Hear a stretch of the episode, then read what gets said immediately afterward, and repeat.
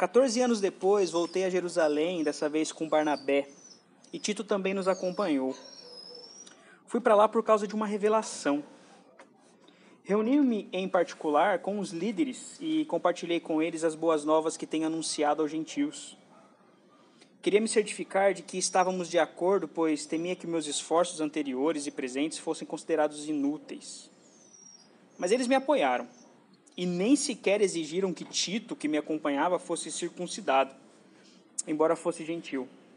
Essa questão foi levantada apenas por causa de alguns falsos irmãos que se infiltraram em nosso meio para nos espionar e nos tirar a liberdade que temos em Cristo Jesus. Sua intenção era nos escravizar. Mas não cedemos a eles, nem por um momento, a fim de preservar a verdade das boas novas para vocês. Quanto aos líderes, cuja reputação, a propósito, não fez diferença alguma para mim, pois Deus não age com favoritismo, nada tiveram a acrescentar aquilo que eu pregava. Ao contrário, viram que me havia sido confiada a responsabilidade de anunciar as boas novas aos gentios, assim como a Pedro tinha sido confiada a responsabilidade de anunciar as boas novas aos judeus. Pois o mesmo Deus que atuou por meio de Pedro como apóstolo aos judeus, também atuou por meu intermédio como apóstolo aos gentios. De fato, Tiago, Pedro e João, tidos como colunas, reconheceram a graça que me foi dada e aceitaram Barnabé e a mim como seus colaboradores. Eles nos incentivaram a dar continuidade à pregação aos gentios, enquanto eles prosseguiriam no trabalho com os judeus. Sua única sugestão foi que continuássemos a ajudar os pobres, o que sempre fiz com dedicação. Eu queria pensar com vocês hoje a respeito da a liberdade, é um tema que a gente já tem falado, mas a liberdade e a unidade que tem no Evangelho. Então, esse é o tema da nossa mensagem hoje. Né? Uma frase muito famosa atribuída a Thomas Jefferson, foi o terceiro presidente dos Estados Unidos, é, é a seguinte: o preço da liberdade é a eterna vigilância. É muito legal essa frase, né? É sempre muito bacana começar um sermão com a frase de impacto. Mas no segundo capítulo da carta aqui, é, Paulo continua essa defesa vigilante do Evangelho da Liberdade. A gente saiu do primeiro capítulo e o primeiro e o segundo capítulos, em especiais, são essa essa defesa, essa vindicação da liberdade que só existe no Evangelho. E Paulo apresenta aqui nesse capítulo pelo menos duas provas que a sua mensagem e o seu chamado, o seu apostolado eram válidos. E a primeira prova que Paulo vai apresentar está aqui nesses versos que a gente leu, que é o endosso dos apóstolos de Jerusalém, tanto sobre a missão de Paulo quanto sobre a sua mensagem. Então, em primeiro lugar, nos versos 1 e 2, eu quero destacar aqui para a gente essa busca pela unidade. O verso 1 diz assim: 14 anos depois, voltei a Jerusalém, dessa vez com Barnabé, e Tito também nos acompanhou. A primeira coisa que deve chamar a nossa atenção é esse período, 14 anos. Né? Esse período se passa desde aquela primeira visita que Paulo fez a Jerusalém. Só que esse período, 14 anos, ele também representa quase metade do ministério do apóstolo Paulo. Né? Então, assim, Paulo trabalhou incansavelmente pregando e plantando igrejas nesse período. 14 anos de trabalho, né? Paulo não descansou. E o verso 2, ele fala algo muito interessante. Ele fala assim: "Fui para lá por causa de uma revelação. Reuni-me em particular com os líderes, compartilhei com eles as boas novas que tenho anunciado aos gentios. Queria me certificar de que estávamos de acordo, pois temia que os meus esforços anteriores e presentes, fossem considerados inúteis. Quando Paulo volta para Jerusalém, ele faz por dois motivos: um motivo interno e um motivo externo. Qual que é esse motivo interno? Ele fala assim: Eu fui para lá por conta de uma revelação. E é interessante, essa é uma das características do ministério de Paulo. Paulo ele era guiado pela revelação de Deus. Tudo que Paulo fazia era por revelação. Deus mostrava para ele, ele confiava nisso e fazia aquilo que Deus estava revelando. Né? E eu acho que cabe aqui um, uma pequena aplicação já e um questionamento para a gente. É, o quanto nós temos sido guiados pela revelação de Deus. E quando eu digo aqui revelação, né, eu não estou falando aqui de sonhos, visões e vozes e aparição, não é nada disso, por mais que eu não desacredite nessas coisas. Mas eu não estou me referindo a isso. Hoje nós temos a revelação completa de Deus, registrada nas Escrituras. Nós temos a revelação. E a pergunta que me vem ao coração quando eu vejo essa característica de Paulo é: o quanto nós temos sido guiados pela revelação de Deus? Sempre que a gente tem que fazer alguma coisa, sempre que a gente tem que tomar uma decisão, sempre que a gente tem que escolher algum caminho, algum... o quanto que a gente se preocupa em buscar orientação na palavra de Deus? E uma das primeiras coisas que chama a atenção aqui é que Paulo vai para Jerusalém, o primeiro motivo, esse motivo interno, é porque ele recebeu uma revelação e ele obedece essa revelação, ele vai para lá. O segundo motivo, o motivo externo, é esse temor. E uma pergunta muito importante deve ser feita: o que, que o apóstolo sem medo está com medo nesse momento? Paulo, a gente né, percebe nos relatos de Lucas e percebe nas suas cartas que Paulo não era um sujeito que tinha muito medo, não. Ele apanha em todo lugar que ele chega, ele é perseguido, apedrejado, chicoteado. O cara sofreu dois naufrágios. Paulo sofreu dois naufrágios. Então você vê que é um cara que não tinha medo, porque se eu sofro um naufrágio, eu nunca mais piso num navio na minha vida. Então Paulo não tinha medo. Ele sofre um naufrágio, depois ele entra de novo, foi picado por cobra. Né? Paulo não tinha medo. E agora ele diz assim: olha, eu tinha um temor. O que, que Paulo estava temendo? Né? O temor dele não era se a sua mensagem dele estava correta. Paulo não tinha dúvidas a respeito disso. O temor de Paulo não é se ele estava pregando o evangelho corretamente. O temor dele também não era sobre o seu chamado. Será que eu fui chamado para isso mesmo? Será que é isso que. Não era o temor de Paulo também, porque o próprio Cristo chamou ele quando encontra com ele no caminho de Damasco. Ah, o temor de Paulo também não era se os líderes de Jerusalém iriam o aceitar. Porque ele, ele foi lá uma primeira vez, passou 15 dias com eles, não teve nenhuma restrição, nenhuma censura, né? E depois desse primeiro encontro, ele passou esses 14 anos, pelo menos, tá? Esse período é um pouco incerto, pode ser 13, pode ser 15. Mas depois do primeiro encontro, ele passou 14 anos trabalhando incansavelmente ali, né? Sem nenhum tipo de censura, de reprimenda. O que Paulo estava temendo nesse momento era deixar de dar frutos. O temor que Paulo sente é que os seus frutos fossem invalidados.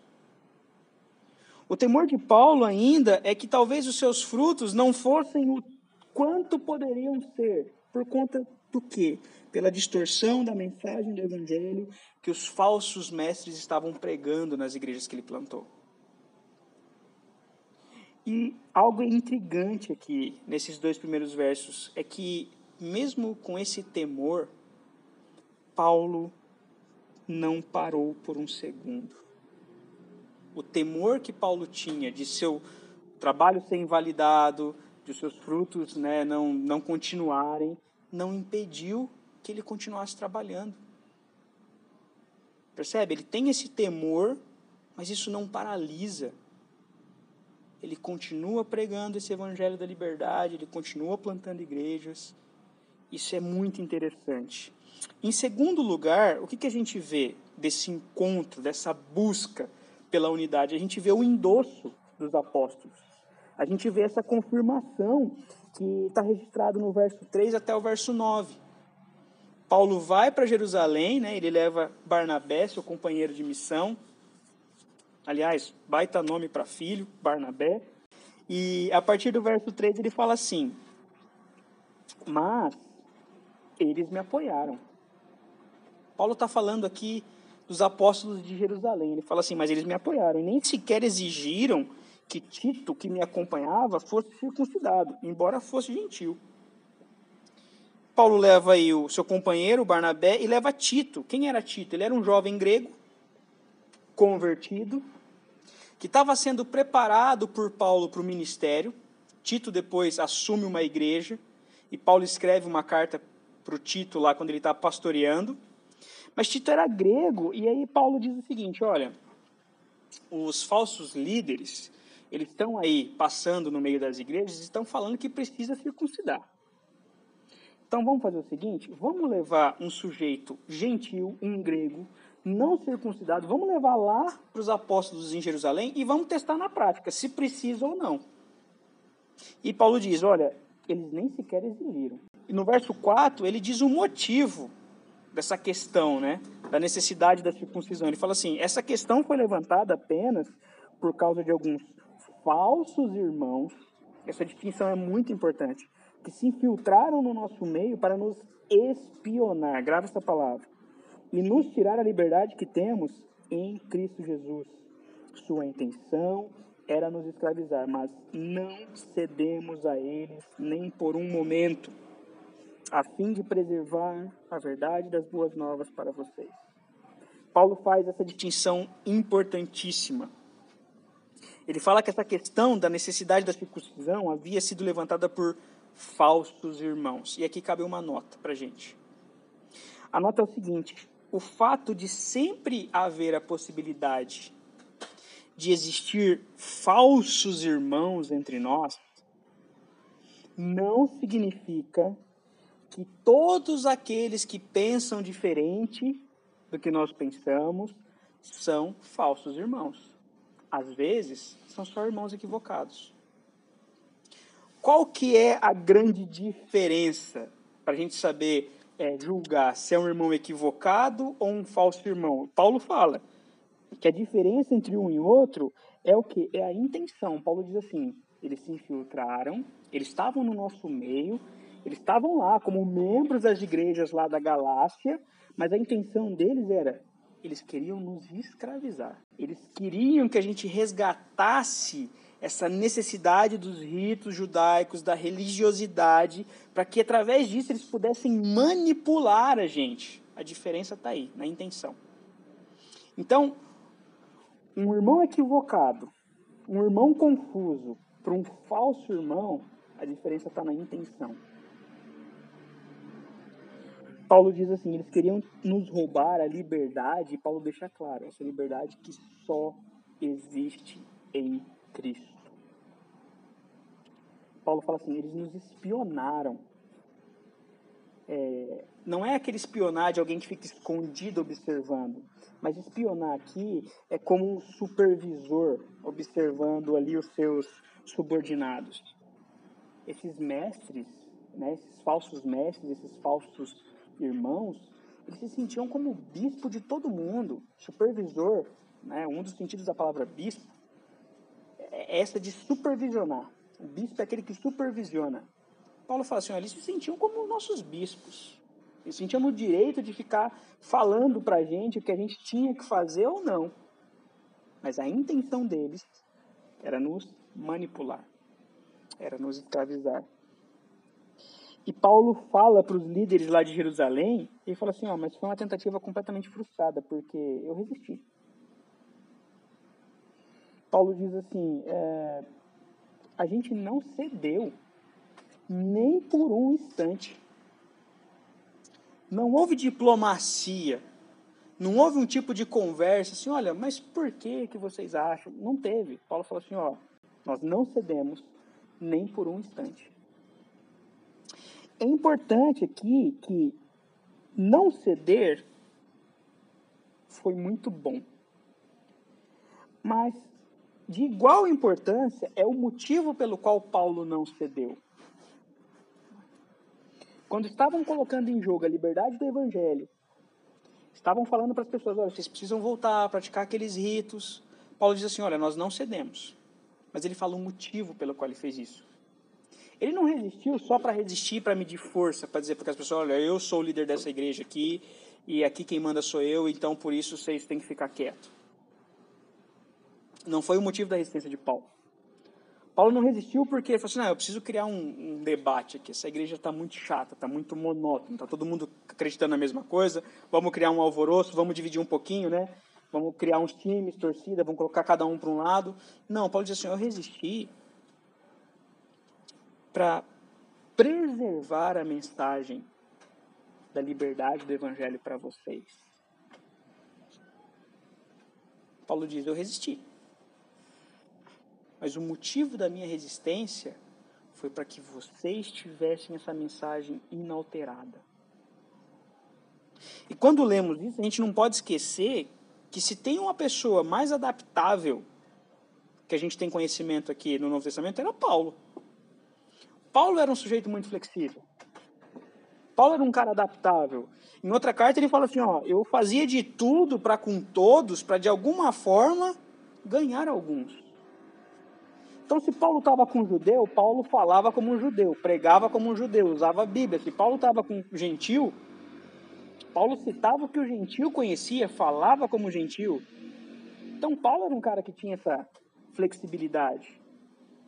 Ele se adaptava às pessoas. Mas Paulo nunca adaptou o conteúdo da mensagem do Evangelho.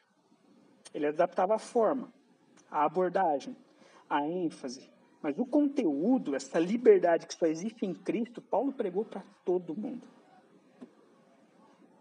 O verso 6, ele fala assim: Quanto aos líderes, cuja reputação a propósito não fez diferença alguma para mim, pois Deus não age com favoritismo, nada tiveram a acrescentar aquilo que eu pregava.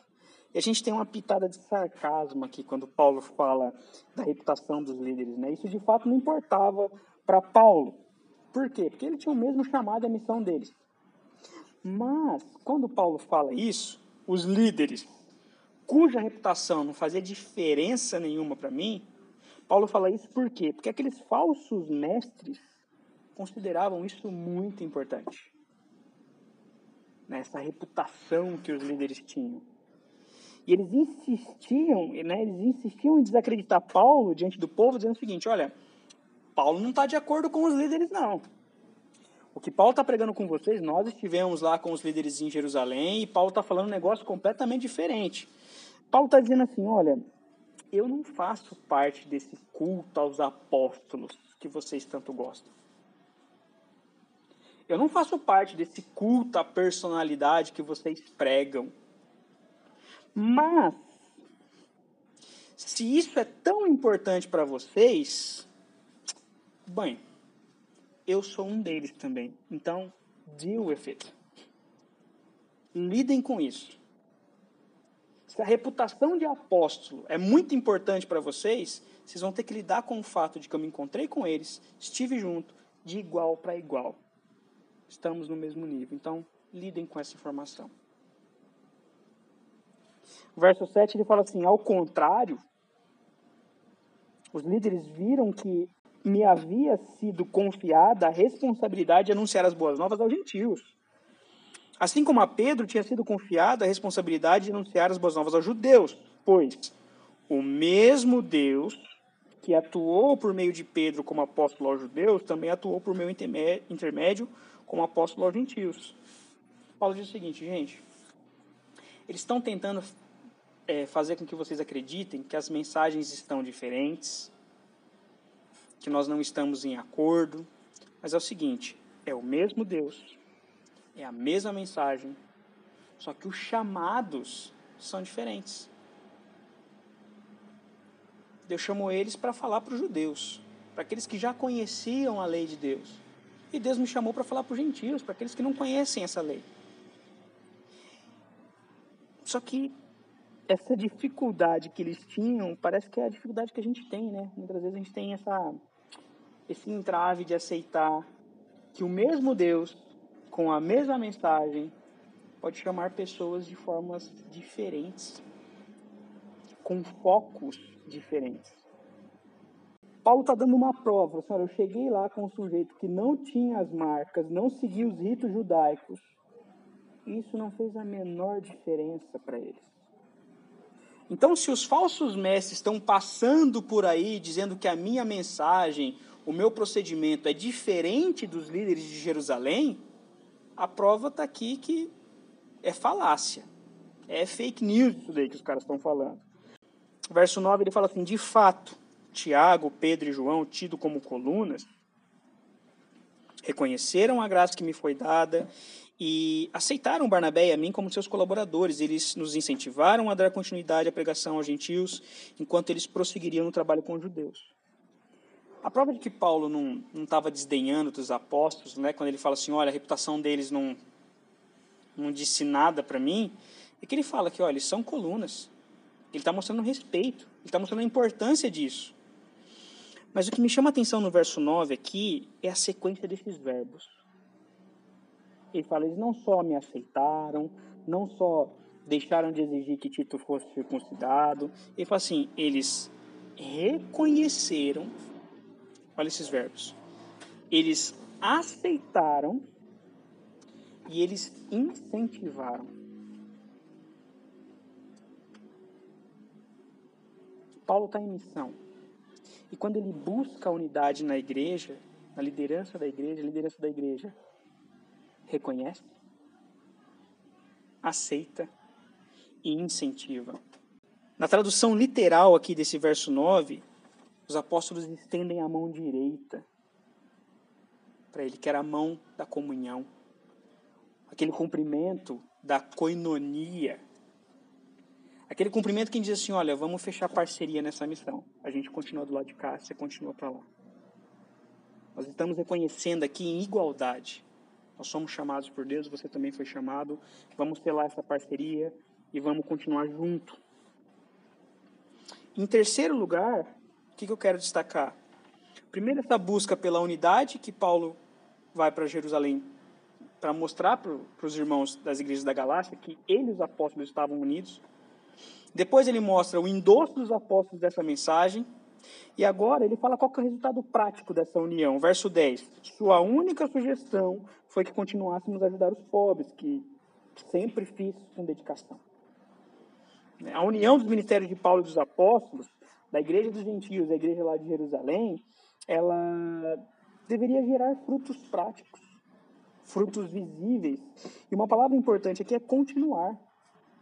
Esse verbo é muito importante. Por quê? Porque não era uma atitude nova para Paulo ajudar os pobres, não era algo estranho e não era algo que Paulo pregava como sendo algo a mais junto com o evangelho para que a pessoa fosse salva.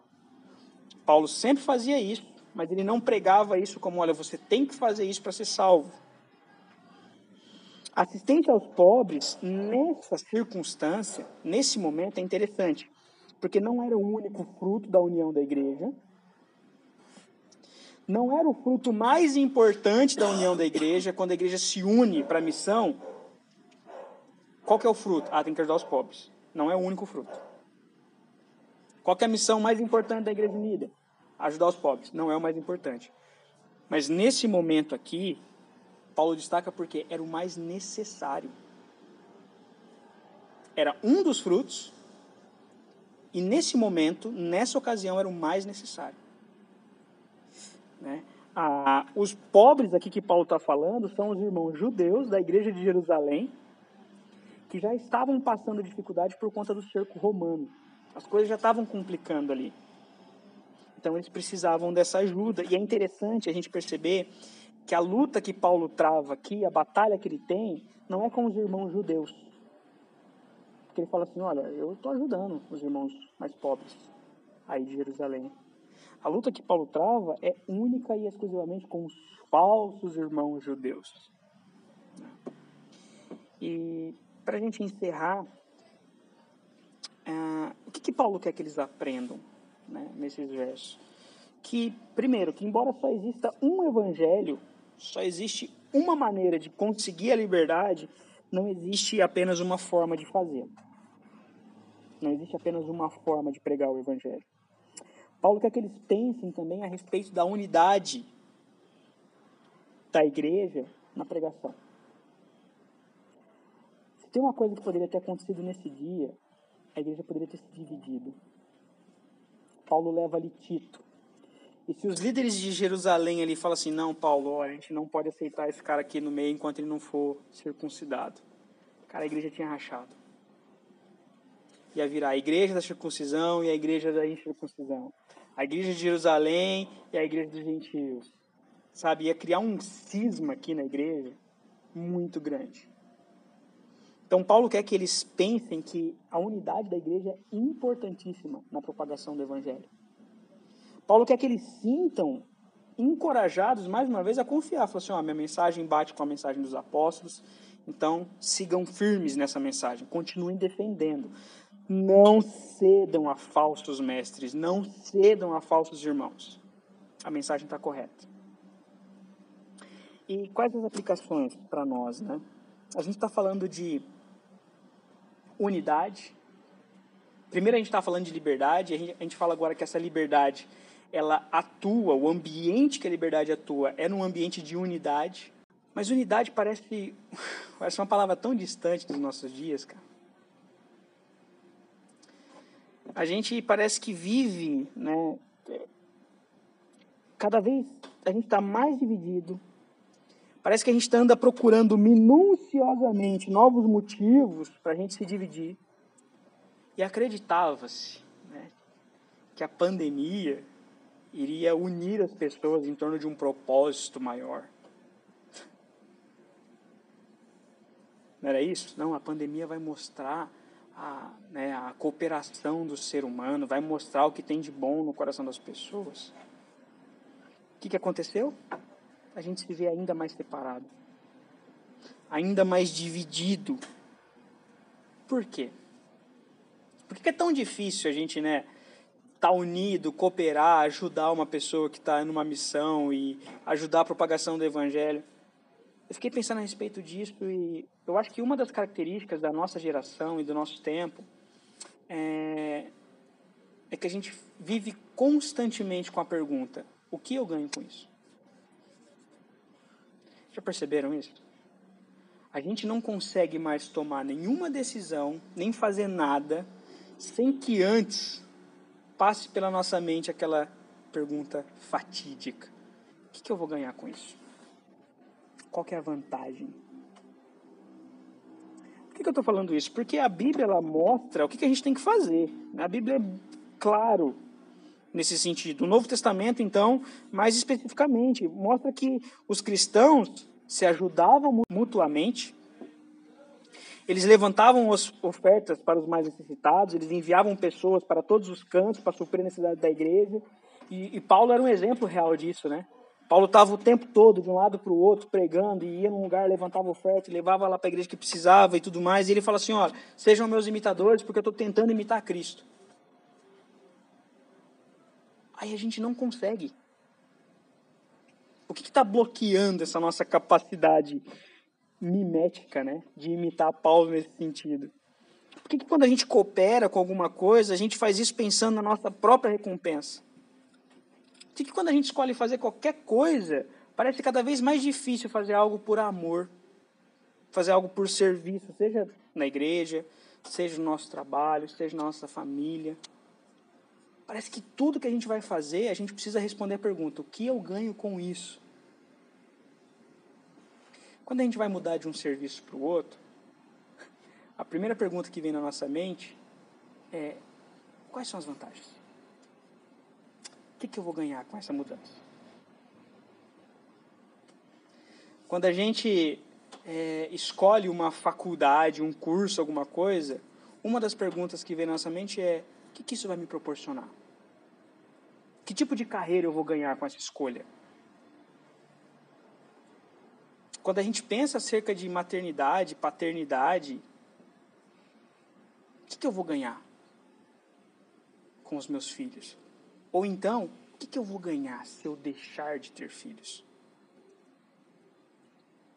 Parece que essa pergunta está constantemente na nossa. Meu, o que, que eu vou ganhar se eu fizer um intercâmbio? O que, que eu vou ganhar se eu fizer um mochilão? O que, que eu vou ganhar se eu fizer uma viagem missionária? que, que eu vou ganhar se eu frequentar a igreja, ajudar ali no que eles precisam? O que, que eu vou ganhar se eu ficar lá no reto projetor? O que, que eu vou ganhar se eu ajudar os irmãos lá no som? O que, que eu vou ganhar? Sabe? Parece que essa pergunta está o tempo todo na nossa cabeça. Por quê? Porque tem uma área do nosso coração que ainda acredita que a gente precisa desses créditos, que a gente precisa desses méritos, desses trunfos, para que a gente possa nos justificar diante de Deus e provar que a gente é merecedor do amor dele, da graça dele, das bênçãos dele. Então a gente precisa desses pontos. É por isso que essa pergunta fica na nossa cabeça. O que, que eu ganho com isso? Qual é a vantagem? E a gente sabe, nosso coração acredita que a gente precisa de tudo isso. E o ser humano em geral, a gente faz isso de duas formas. Da forma religiosa e da forma não religiosa. Qual que é a forma religiosa, né? Por que, que a religião fica com essa pergunta, faz com que essa pergunta fique no nosso coração. O que, que eu ganho com isso? Porque a religião ela gera essa dificuldade de cooperar, de ajudar, porque a gente aprende que a gente precisa dessas coisas para ser salvo. E se eu estou ajudando alguém, se eu estou cooperando alguém, o que eu tenho que fazer? Eu tenho que dividir os créditos. E não, eu prefiro fazer sozinho. Do outro lado, né, os não religiosos, os seculares, aquela galera que diz assim: olha, eu não preciso de religião, ah, revela um dos, talvez um dos maiores ídolos do nosso tempo, que é o ídolo do individualismo. O que, que esse ídolo né, exige? Ele, diz, ele exige que a gente haja assim: olha, eu não preciso de ninguém, eu não preciso de religião para ser uma boa pessoa, né, eu não preciso de nenhum código é, ético, moral para ser uma boa pessoa. Eu sou uma boa pessoa, não preciso que ninguém me diga isso. Eu não preciso de lei, eu não preciso de tradição. Basta que eu confie no meu próprio potencial e mude a minha história. O que a gente percebe é o seguinte: nos dois extremos, as pessoas estão buscando a salvação no lugar errado. De um lado, está buscando nos ritos, no sacrifício que a religião propõe, do outro lado, está buscando a salvação dentro de si mesmo. Mas a gente precisa lembrar que a cruz, ela foi projetada para caber uma pessoa só. A cruz foi feita para caber uma pessoa só. E além de tudo que a gente sabe sobre a morte de cruz, é que a morte de cruz era uma morte extremamente solitária. Ninguém conseguiria partilhar, né? É, é, é sentir aquilo que a pessoa estava sentindo. Porque não era só uma dor física, o sofrimento era físico, era emocional, era um sofrimento espiritual. Nenhum ser humano seria capaz de suportar a suspensão. Né? A cruz, quando era levantada, o, o, a pessoa que estava ali crucificada, ela ficava suspensa. Ela não, não tinha os pés na terra e também não estava no céu. E, e isso era uma simbologia muito forte ali para a crucificação, porque para o judeu, ele olhava e falou assim: olha, essa pessoa está sendo rejeitada pela terra e pelo céu. Não tem lugar para ela nem aqui e nem no céu. Rejeitada pelos homens e rejeitada por Deus. Nenhum homem conseguiria suportar isso. Somente o Deus homem, se entregando livremente, poderia ocupar esse lugar. E a mensagem de Paulo para aqueles irmãos e para nós hoje é que esse lugar ele foi ocupado de uma vez por todas. A mensagem de Paulo era Cristo e Cristo crucificado. A pergunta é: o que, que essa mensagem muda na nossa vida então? É confiado nisso que a cruz foi feita para uma pessoa e ela já foi ocupada. É confiado nisso que a gente pode e deve cooperar com os nossos irmãos, porque a nossa salvação não depende desses créditos. A nossa salvação não depende mais desses pontos que a gente quer conquistar. Até porque, se a nossa salvação fosse depender de pontuação, nosso placar é infinitamente negativo, né? Eternamente negativo. Mas por que a gente pode perder a nossa vida pelo Evangelho? Por que a gente pode imitar Paulo e trabalhar incansavelmente pelo Evangelho? Porque a gente já ganhou algo muito mais valioso que essa nossa existência miserável. A gente ganhou a eternidade. A gente ganhou amor eterno. Ganhamos aceitação eterna. Nós ganhamos alegria eterna perdão eterno, salvação eterna, segurança eterna. Nós ganhamos Cristo eterno e ele eternamente estará disponível para quem depositar a fé na obra da cruz.